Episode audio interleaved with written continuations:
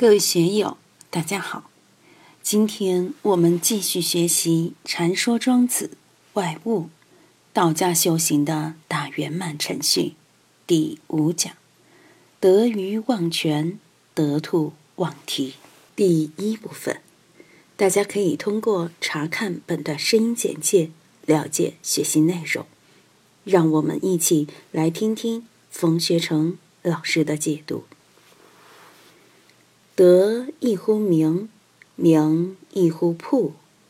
谋机乎贤，智出乎争，战生乎守，观世果乎众矣。这一段说什么呢？我们都知道，一个人有名是什么原因呢？一般德高就望重，有德的人自然就会有名。但是名亦乎朴。名高就麻烦，名高则德去。很多人有名，是因为他有德或者有才有能。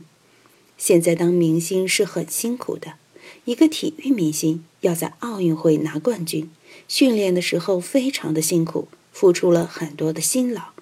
但成名以后呢，就容易腐朽了。举例来说，海灯法师以前的大徒弟范忆莲比我小几岁。当时在江油海灯法师身边的时候，练功那个苦啊！海灯法师是云居山的修为方式，早上四点钟就起来，一直不歇气的干活，干到晚上十点才休息。那个时候，范一莲才十四五岁，就跟着师傅练练练，还要干活出工，上山去打柴，来回五六十里的山路，扛回来的木材。都是一两百斤，而我当时扛四五十斤就很累了。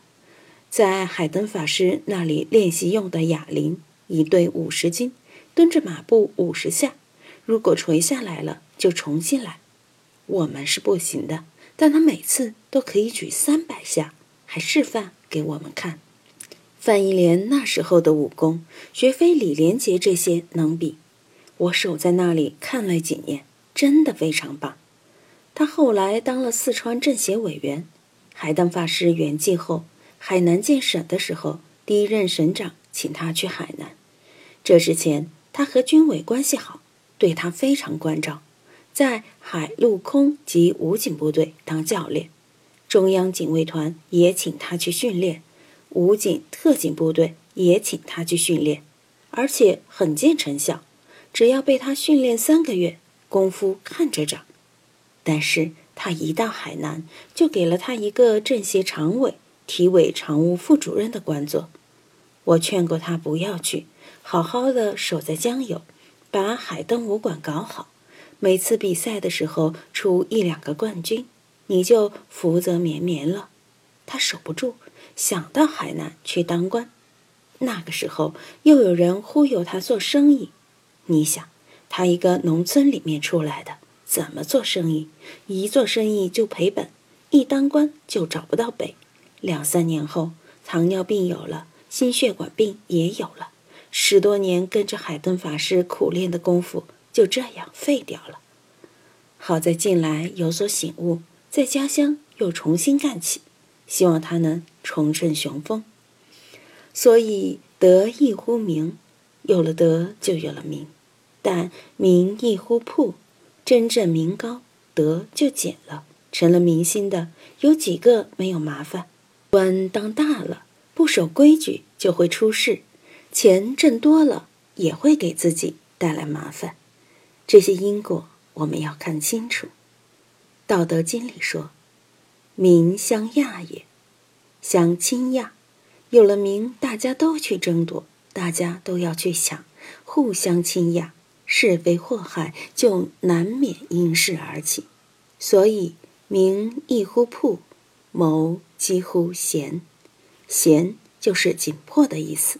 我们要决断，凭什么决断？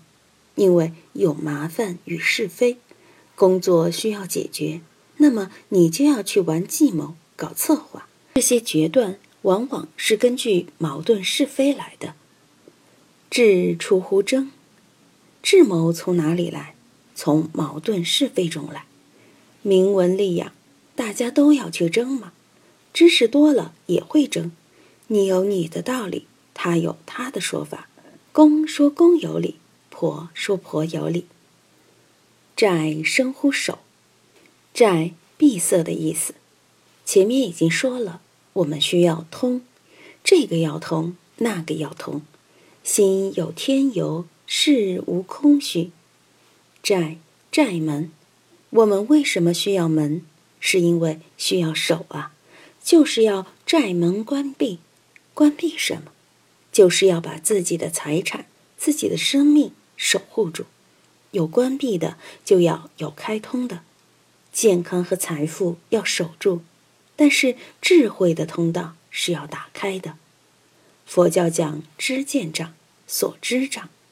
如果把自己的智慧给障住了，把智慧之门遮蔽了，就不行。官是果乎众矣。当官是什么？为人民服务，政通人和，解决社会民众的需要，为大家的利益而和谐。官是果乎众矣，是需要考虑大众的利益、大众的习惯、社会的习惯，要考虑社会需要什么，这才是执政为民，才会政令通达，朝野欢愉。春雨日时，草木怒生。尧诺于是乎始修。草木之道之者过半而不知其然。这里谈社会现象，也谈自然现象。首先是谈自然现象。春雨日时，好雨知时节，当春乃发生。春雨来了以后，草木怒生。在广东没有什么感觉。黄河流域、长江流域一带，春夏秋冬四季的变化很明显。清明前后，春雨一降，你看荒芜的田地里、山坡上，草木迅速的焕然一新。所以古人说：“暮春三月，江南草长，杂花生树，群莺乱飞。泉涓涓而始流，木欣欣以向荣。”真是一派大好生机呀！我在高原坐牢时觉得很享受，在新都桥农场的时候，冬天冰天雪地，那里的春天很晚，要到五月份冰雪才能化尽。那时顺着河边走，草啊花啊，简直铺天盖地，躺在那里简直美不胜收。为什么新都桥现在成了摄影家的天堂？以前成都人说那里是拉屎都不长蛆的地方，是边城恶地，很荒芜的地方，只有雪山草原。但到了五月份，真的是美啊！到处都是草和花，除了山顶上，只要是有水润的地方，都长满了草。河滩边上的草有一两尺高，各种各样的花铺天盖地。真的感觉是草木怒生，那是自然现象。我在新都桥最后两年都在菜园子里面，一个人管十二亩菜地。耕地的时候拖拉机来，种菜的时候是大组一百多人都来，护理就是我一个人。天气好的时候，风一吹，野草的草籽无处不在；雨水来了，天气一转暖，野草就疯长。每天都去除草，今天除了，过两天又长出来了。每天都在生，每天都在长。所以草木怒生的时候，尧诺于是乎始修。尧诺就是除草的农具，大家就要进行田间管理，要除草了。虽然你在除草，而草木之道之者过半。田里草木过半，你除不胜除啊，所以根本没办法，只好报告管理干部，不行啊，我一个人的那把锄头没有草长得快，希望大家来帮忙。于是乎，又组织几十号人来帮我除草，否则蔬菜怎么能长起来？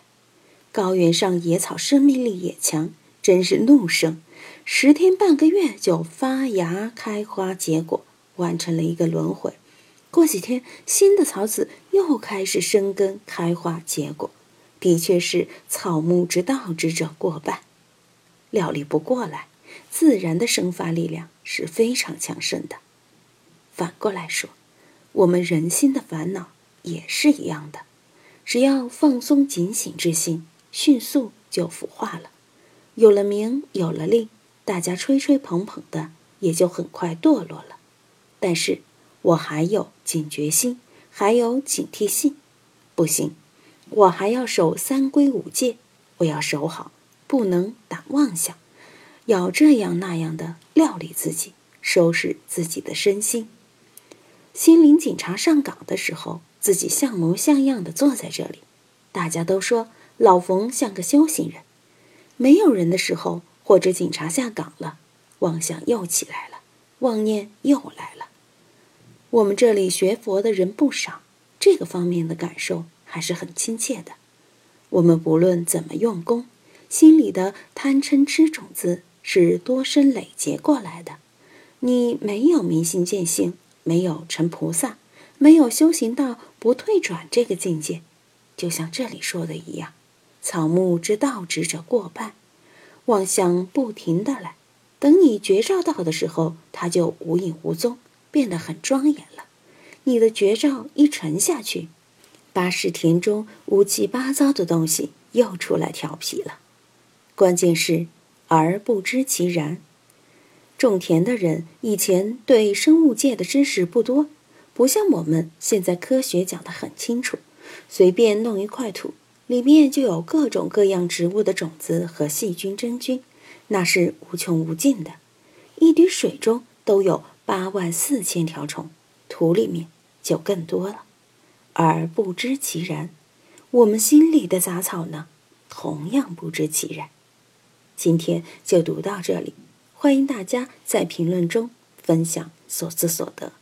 我是万万，我在成都龙江书院为您读书。